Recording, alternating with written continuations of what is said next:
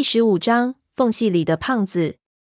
小花立即打了一个呼哨，拿铁锹，哗啦一声，几个小伙子就扯开背包，拿出家伙冲了过来，动作非常麻利，显然被潘子训练的非常好。这些人靠近一看，就都知道是怎么种事了。我戴着面具，身份所限，不便动手，只能在边上看着。他们在小花的指挥下，立即用铁锹和石工锤去撬开那道缝隙。很快我就发现，虽然那道缝隙四周石头的颜色看上去和山石完全一样，但硬度上要差很多。撬了几下，裂缝口子周围一圈的石头就全裂了。他们用手把碎石拨弄到一边，裂缝很快就变回了当时我爬出时的宽度。之后再想把那道口子弄大，就变得无比艰难了。我心中惊讶，眼前的路像是一种掩饰的手段，在缝隙口子上这一铲，好像是一圈伤口愈合一般长出来的岩石。其实那根本不是石头，而是一种比石头更软的物质。但这种物质看上去和石头完全一样，连纹理都二乎一致。我没时间细细琢磨，胖子就从里面被拖了出来，一股极其难闻的气味也瞬间扑鼻而来。拖他的时候，他一动不动，似乎完全失去了知觉。胖子比上一次我见到他的时候瘦了最起码一圈，看上去甚至有了点腰身。他浑身都是深绿色的污泥，眼睛睁得死大死大，像是死了一样。我上去一摸他的脉搏，幸好跳得还很强劲。几个人手忙脚乱地把他抬到湖边空气流通好的地方。胖子极重。好几次，有几个力气小点的人都抓不住了，使他摔趴在了地上，看得让人揪心。一直拖到湖边，打上气灯，我才完全看清楚胖子的狼狈样。胖子本身就不好看，最震惊的样子就已经很邋遢，但现在看来，他简直是刚从棺材里挖出来的粽子，身上的衣服都烂成片条了，满身都是绿色的污泥。小花从湖中打来水给他冲身子。露出的皮肤上全是鸡蛋大小的烂疮。星号，星号，这是头病猪啊！有个伙计轻声道：“他死了没有？怎么不动？”有人拍胖子的脸，被我拉住了。小花这时叫会看病的人过来给胖子检查。我看到那个牙姐走了过来，她看了我一眼，扎起头发就俯身给胖子检查。我此时也移不上避嫌了，硬着头皮在边上看着。在面具里，我的头巾直跳。好在他们看不到。雅姐把胖子的衣服剪开，剪到一半，我们都看到了惊人的一幕：胖子的肚皮上全是深深画出的无数道血印子。虽然看上去不着章法，但我还是一眼就看出这些印子有某种非常明显的规律。雅姐用湿毛巾细细的给胖子擦掉血污，寻找比较致命的伤口。我看着血污被擦掉，发现显露出的血痕极其精细，一道一道的在他肚子上形成了一种图腾一样的纹路。这是不是字啊？有人说道。这个胖子的肚子上写了几个字：“哎。”雅姐继续检查，胖子肚子上的划痕还有更多被衣服遮住了。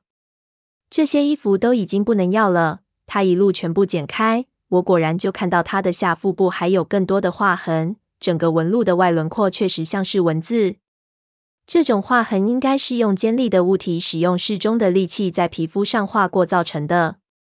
我拿起胖子的手，果然就看到他的手指上，大拇指的指甲被咬出了一个尖利的三角形。看样子，这些划痕是胖子自己画上去的。虽然胖子本身很混，但是要在自己肚子上用指甲画上那么多道，也不是普通人能干的事情。他想表达什么呢？最早的部分划痕已经结痂了，而最新的还带着血迹。显然，所有的笔画画的时间跨度很长。第一笔画到肚子上的时间，最起码是七八天之前了。我想着，就对小花道：“我们站起来，也许能看明白写的是什么。”把衣服摆到一边去。说着，我们都退后了几步，顺着胖子转了几个方向去看那几道划痕。我斜着脑袋。也还是看不明白，把他的衣服翻一翻，看看有什么东西。我对四周的人吩咐道：“也许他的衣服里会有什么提示。”几个人手忙脚乱，把剪下来的破衣服展平了找。此时雅姐却开口了：“要找离远点找，别在这儿碍事。”我这才意识到，胖子本人还不知道怎么样呢，便立即挥手让他们退开。小花带着人忙往边上走。我担心胖子，压着声音问雅姐：“他有危险吗？”雅姐按住胖子的脖子，没回答我。我以为他在数脉搏，不敢再问。他放开手，却说道：“你终于肯和我说话了。”我靠！我心里嗡的一声，心说这话该怎么接啊？我又担心胖子，不想转身逃走。我脑子里闪了一下，想着以三叔的性格，他会怎么来接这种话？我知道他吃喝嫖赌的时候是什么样子，不过我不知道他对这姑娘到底是什么感情。也不知道他私下和女人是什么样子的。我憋了半天没回答。他翻动胖子的眼皮，没看我，但还是继续说道：“你这段时间到底干什么去了？我不管，只有那些白痴才信你的话。我相信你做事有你的理由。但是你回来了，为什么不第一时间来找我？”王八秋和老六，我搪塞了一下。他们要烦你又不是一天两天了。雅姐说道。我不能帮你的忙吗？除了你那个疯潘，你真的谁也不信是吧？这一次我不想让你参与，我腿都有点打哆嗦了。没想到骗一个女人压力那么大。我立即点上一支烟，还没抽上，他转身一下就把烟抢了，在石头上掐掉。既然喉咙动了手术，就别抽那么多烟。我干笑了一声，这哪是情妇，这分明是正宫娘娘的范儿。不过我自己倒是觉得挺好的。三叔如果还活着，他确实需要人照顾。不过我又觉得好像没什么用，而且三叔还生死未卜。你还没给我解释。他摸着胖子的骨骼道：“事情有一些复杂，我想着要怎么说。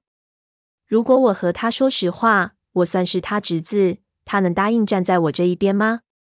很难说。我觉得他连相信我都很困难。”我和三叔这几年经历的事情，毕竟不是一般人能相信的。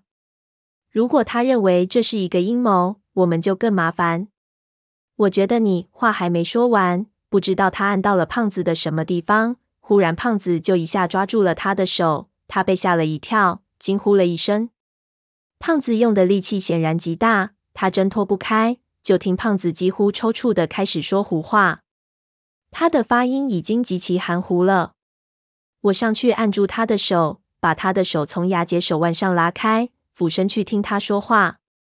听了好久，才分辨出来他在说什么。一股燥热一下就使我全身的汗毛都竖了起来。周围的人一听到动静，以为出事了，全围了过来。他说什么了？小花拿了医药包过来，问我道。我道，他说他们还活着，但是情况很危险。让我们马上下去救他们。他们活着，寻途救人。其实胖子说的是这八个字。他不停的说着，几乎听不清楚，必须是十分熟悉他讲话腔调的人才能听得明白。万幸的是，我就是那种人。一刹那，我忽然有一股虚脱的感觉。星号，星号，胖子把自己当成了一张字条，他压是出来报信的。我说不出自己此时是欣慰、焦急、狂喜，还是有其他什么情绪。之前我对于下面的人的状况一直是隐隐担心，尽量努力不去想，因为我实在不知道下面会是什么情况。如今一下坐实了，却不知道该用什么情绪来表达了。